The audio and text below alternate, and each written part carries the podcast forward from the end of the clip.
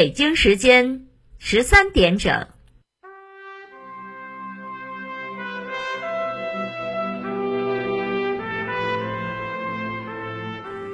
历史与诉说，情理与真相，欢迎收听广播剧场。《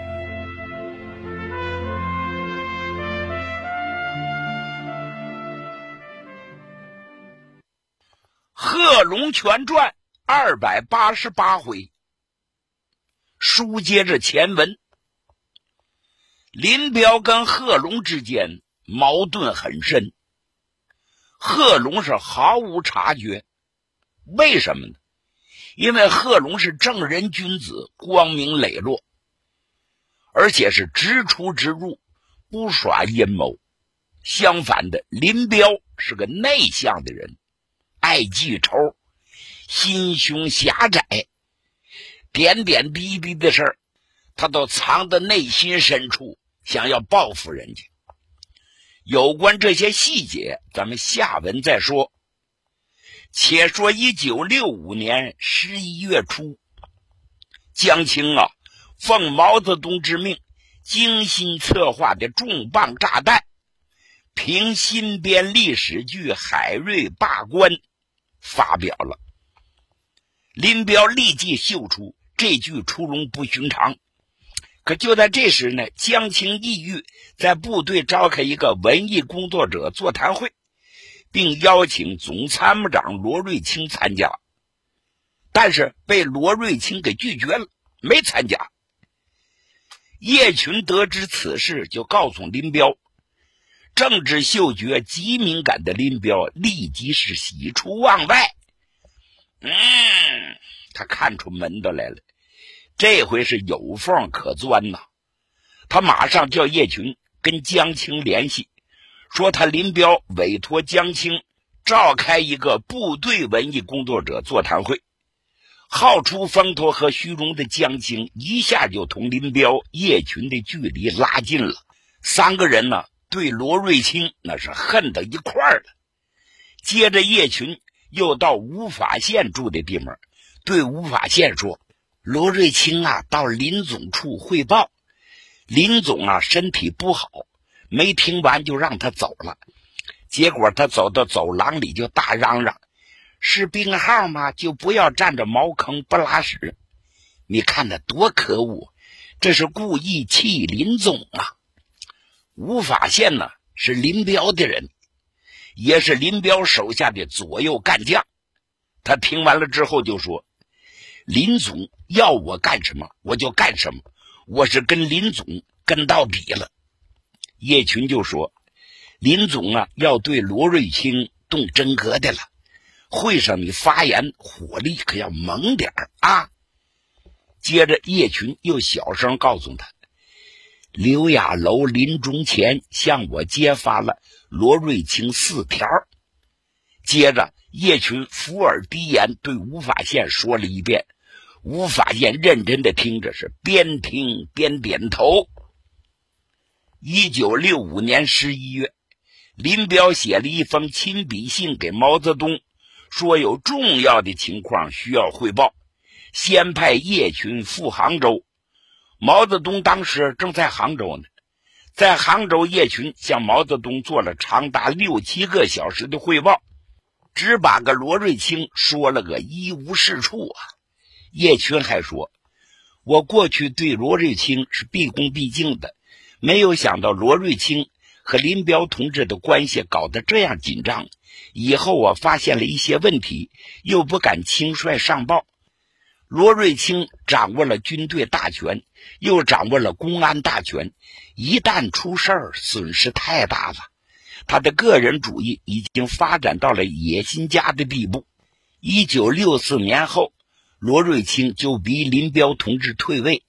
国庆节后，林彪约见罗瑞卿，罗瑞卿一来家里就大声说：“病号不能干扰，让贤，让贤。”出门之后又声色俱厉的大喊：“不要挡路！”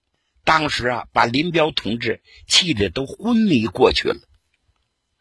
林彪在给毛泽东的信中写道：“一九六二年二月，罗瑞卿让刘亚楼转告叶群，提出逼我下台的四条意见，即一，一个人早晚要走出政治舞台，林彪也要走出政治舞台的；二，要保护林彪的身体；三，林彪再不要干涉军队工作了；四。”放手让罗瑞卿工作，一切交给他负责。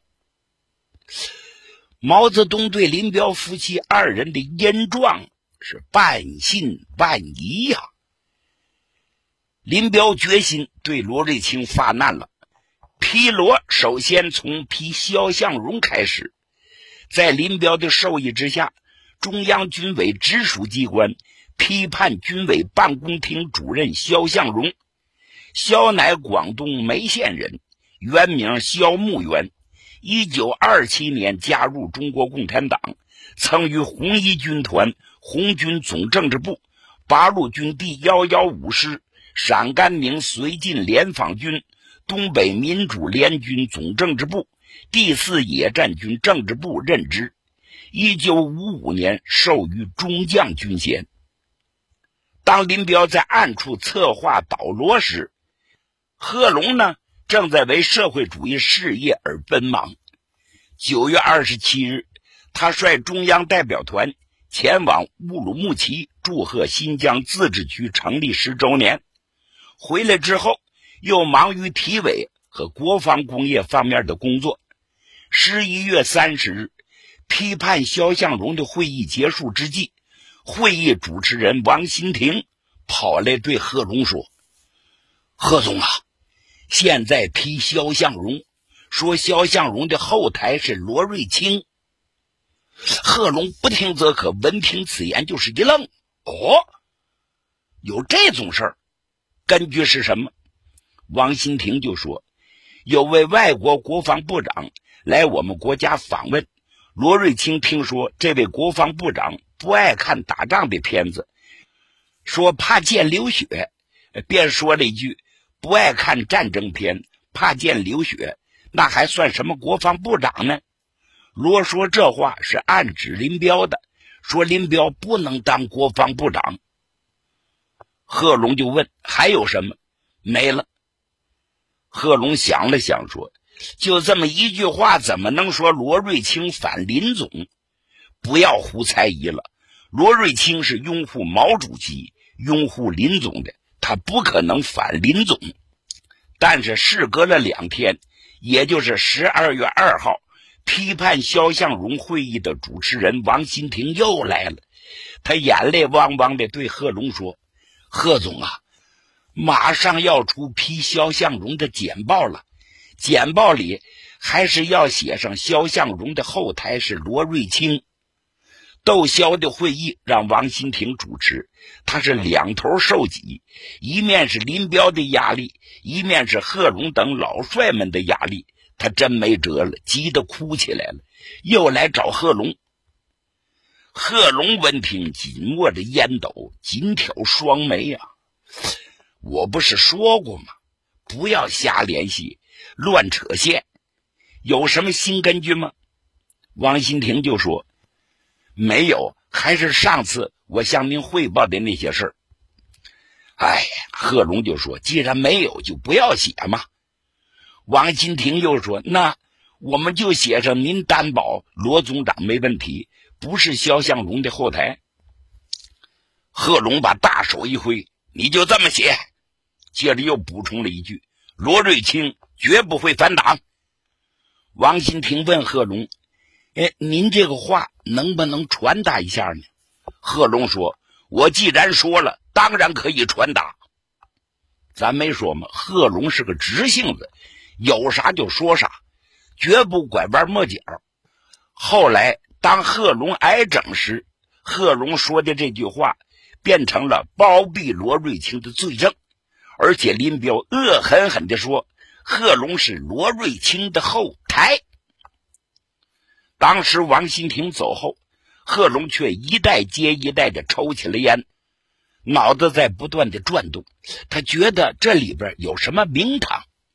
果然，两天后，也就是一九六五年十二月二日，毛泽东即在林彪于十一月十八日来信及所附的兰州军区的材料上批示：“林彪同志完全同意你的看法。”五十五师的情况可能和各师、各兵种、各军种大同小异，请你考虑，可否将此件转发到各军、各军种、各兵种、各军区，到师党委为止，供你们参考。那些不相信突出政治，对于突出政治表示阳奉阴违。而自己又另外散布一套折中主义的人们，大家应当有所警惕。什么叫折中主义？就是机会主义。毛泽东的这个批示可非同一般呐！军队中明眼人一看就知道批示是有所指了。看到批萧又追查萧的后台，这其中的文章就复杂了。又过了四天，十二月六日。通知贺龙到上海参加中共中央政治局扩大会议。以往开会啊，都事先发安民告示，把开会的内容、所要解决的问题都通知下来，使参加会的人们有个思想准备。但这次却很反常，会前没有开会迹象，而是搞突然袭击。贺龙想，前不久中央曾下发了。关于东南沿海加强战备的通知，是否与此有关呢？他要秘书带上了作战地图。贺龙到了上海，被安排到兴国路一号的一座平房里。会上发了一包材料，贺龙看了看材料，有叶群到杭州向毛泽东的汇报提纲，有林彪写给毛泽东的亲笔信。贺龙才知道。此次会议是解决罗瑞卿的问题，贺龙一看，不由得倒吸了一口冷气呀，心中暗想：此次会议是醉翁之意不在酒啊，怕是矛头对准我的。他自言自语说：“凶多吉少啊。”贺龙住处与刘少奇住处相距不远，到了晚上。西南局第一书记李井泉来看贺龙，刘少奇、王光美也顺道来访。刘少奇问贺龙：“批罗瑞卿是怎么一回事儿？”贺龙就说：“此事我一点也不知道。”刘少奇又说：“你是主持工作的军委副主席，这么大的事儿，你怎么能不知道呢？”贺龙摇了摇头，抽了几口烟，说。没有人和我打招呼，只是开会来了，才给了我这一堆材料。我还以为研究东南沿海的战备情况呢。刘少奇又问李景全：“你知道吗？”李景全摇了摇头：“我也是一点都不知道。”刘少奇吸了口气说：“这么大的事儿，咱们这些人怎么都一点都不知道呢？”贺龙就说：“刘主席，你也不知道。”刘少奇说：“我和你们一样，也是刚刚知道。”于是屋子里是一阵的沉默呀，一股不祥之感涌到了几个人的心头。贺龙感到山雨欲来风满楼了。正式会议于一九六五年十二月八日开始，久病不出的林彪出场主持会议，连中央委员。都不是的叶群也出席了会议啊，并且还唱了主角。他做了三次共约十一个小时的报告，揭发罗瑞卿的问题。但是刘少奇、周恩来、邓小平、贺龙、彭真等绝大多数人都没有表态。会场上有的人忍不住说了句：“真是奇闻。”叶群听了发疯似的说：“你们要不信。”可问问吴胖子吗？吴胖子就是吴法宪。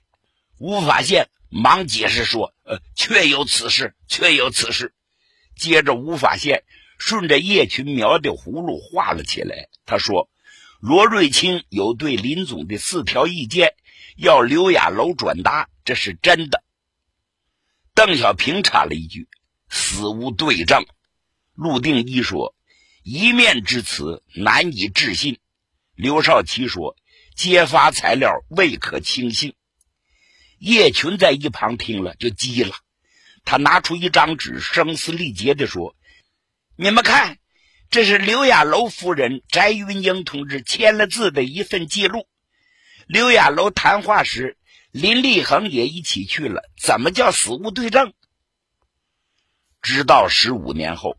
总政治部两岸审判办公室和全国人大常务委员会决定成立特别检察厅，通过调查取证，查明证实了事情的真相，是叶群、吴法宪欺骗蒙蔽翟云英，而制造出了那份伪证。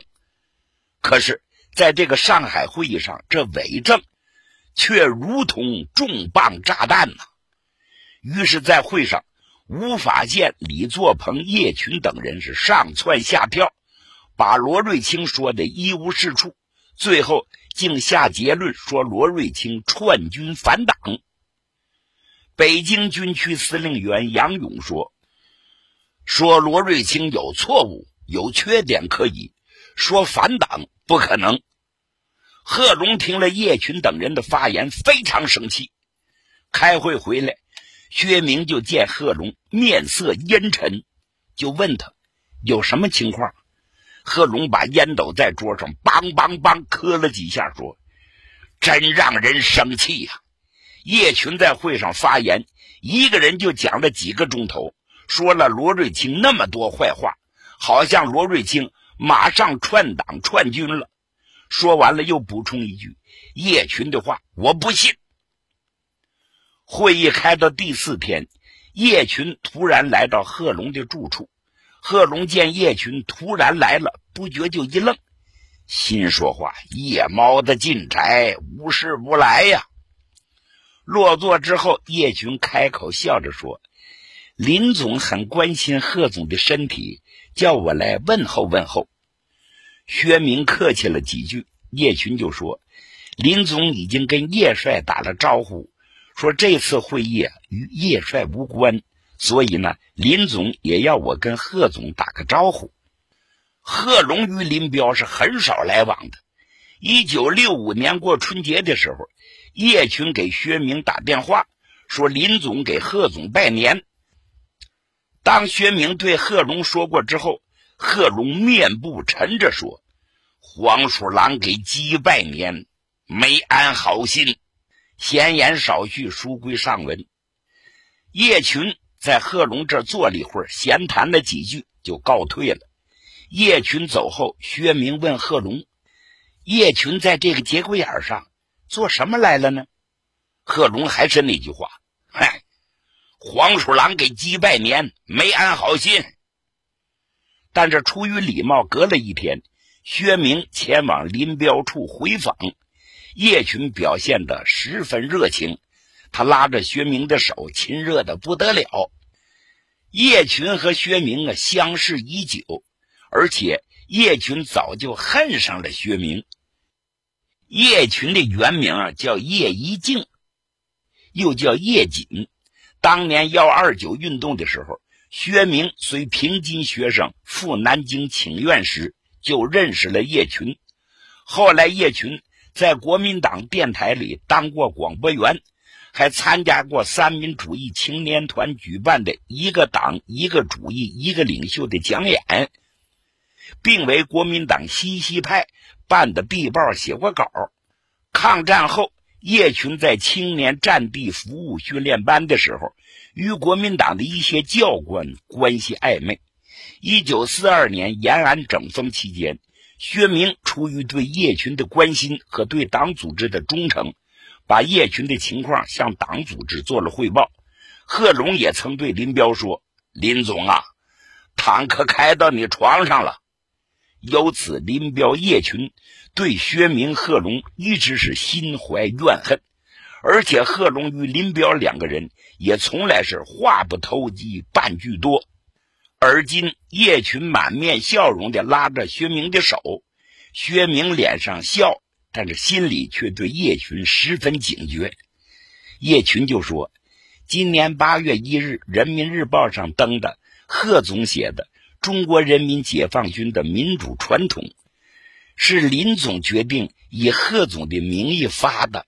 林总这几年对贺总印象很好，说贺总干了许多工作。”薛明就说：“感谢林总对贺总工作的支持。”叶群又把话锋一转说：“贺总这个人呐，哪儿都好，就是爱骂人，所以啊，我不敢去你家，怕贺总骂我。”薛明就解释说：“这怎么可能呢？贺总怎么能骂你呢？”叶群呢，像想起了什么似的，就说：“过去你说了我那么多的坏话。”只要你不说了，我就既往不咎了。薛明见叶群这么一说，心里头很恼火，心说：“你叶群分明做了坏事，怎么还是我说了坏话？真是岂有此理！”但鉴于当时复杂的情况，他不便发火。对于此事，薛明回忆说：“一九四二年延安整风时，贺龙同志去部队视察工作。”林彪也去了重庆参加国共谈判。我曾找叶群谈南京的事儿，他承认在南京讲演过，内容是三民主义，并说过只有蒋介石才是我们唯一的领袖。但当我要他自己去向组织上做交代的时候，他就当面耍赖，又哭又闹，满地打滚说我趁林彪不在要害他。我觉得问题不好办了，就把他拉到了中央组织部组织科长王鹤寿那里去了。又过了一天，叶群再次来到薛明的住处，对薛明说：“你知道吗？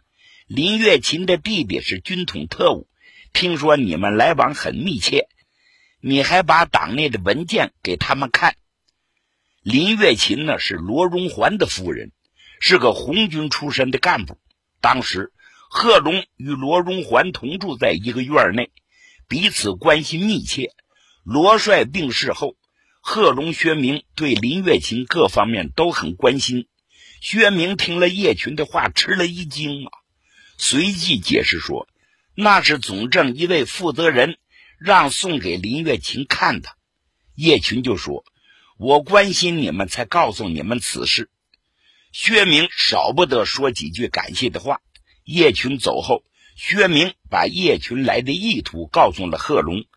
贺龙听完了之后，沉吟道：“不要小看这个女人，她是来者不善呐。”后来到了文化大革命中，林月琴的弟弟因此事被迫害而死，直到一九七八年，此冤案才彻底平反。十二月十五日，上海会议结束了。虽然没有揭发出罗瑞卿的什么实质性的问题，但是会议结束之际，林彪主持召集了一个军委常委会议，在会上罢免了罗瑞卿的一切职务，也不让贺龙主持军委日常工作了。罗瑞卿自此被软禁，而贺龙实际上也被夺权了。